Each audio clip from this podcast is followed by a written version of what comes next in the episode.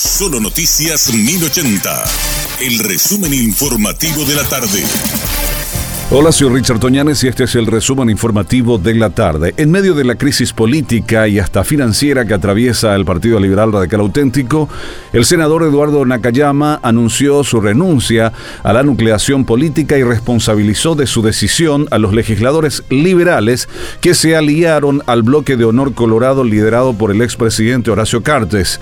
El mismo aseguró que a la fecha el 80% de los senadores y diputados del PLRA apoyan de manera abierta o solapada al cartismo, lo cual dijo que no está dispuesto a aceptar.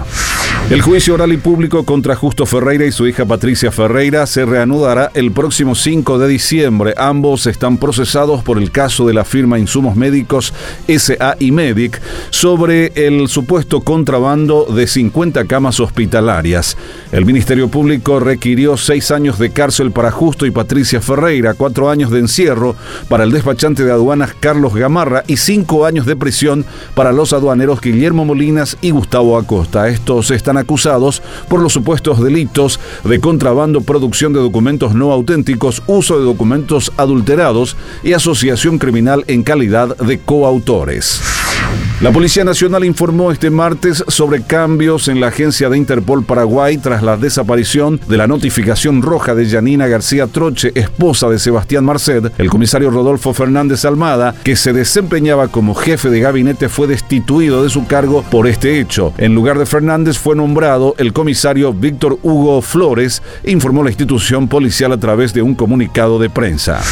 Entregarán más de 2.000 kits de alimentos a familias afectadas por la sequía en el Chaco. La ITEPU Nacional brindó apoyo a familias de comunidades indígenas en estado de vulnerabilidad del departamento de Alto Paraguay, que se vieron afectadas por la sequía. La ayuda consistió en unos 2.300 kits de alimentos, totalizando aproximadamente 26.300 kits de víveres entregados en todo el Chaco paraguayo. Por otra parte, la entidad concretó además la provisión de kits de alimentos en el departamento de Presidente Ayes, donde se entregó un lote de 11.000 kits y en el departamento de Boquerón, cuyos pobladores en estado de vulnerabilidad fueron beneficiados con más de 13.000 cestas básicas de alimentos.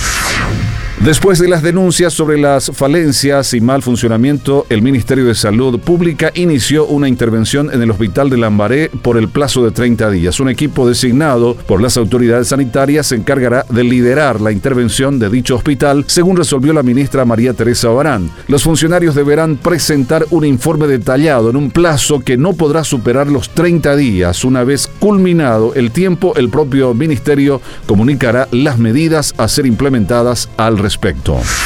En el marco del operativo KQP 2023, la Policía Nacional presentó su plan de acción de cara a la festividad mariana y anunció la puesta en marcha a partir de hoy del despliegue policial reforzado en la zona de Cordillera con el objetivo de resguardar a todos los ciudadanos que acudan en estas fechas a peregrinar y participar de las festividades. El comisario Orlando Genes, jefe de planificación de operaciones de la Policía Nacional, confirmó que se contará con más de 3.000 efectivos policiales para la ocasión, efectivos del grupo Lince. Destacó además que los agentes de policía estarán trabajando de manera coordinada con otras instituciones como la patrulla caminera y la policía municipal.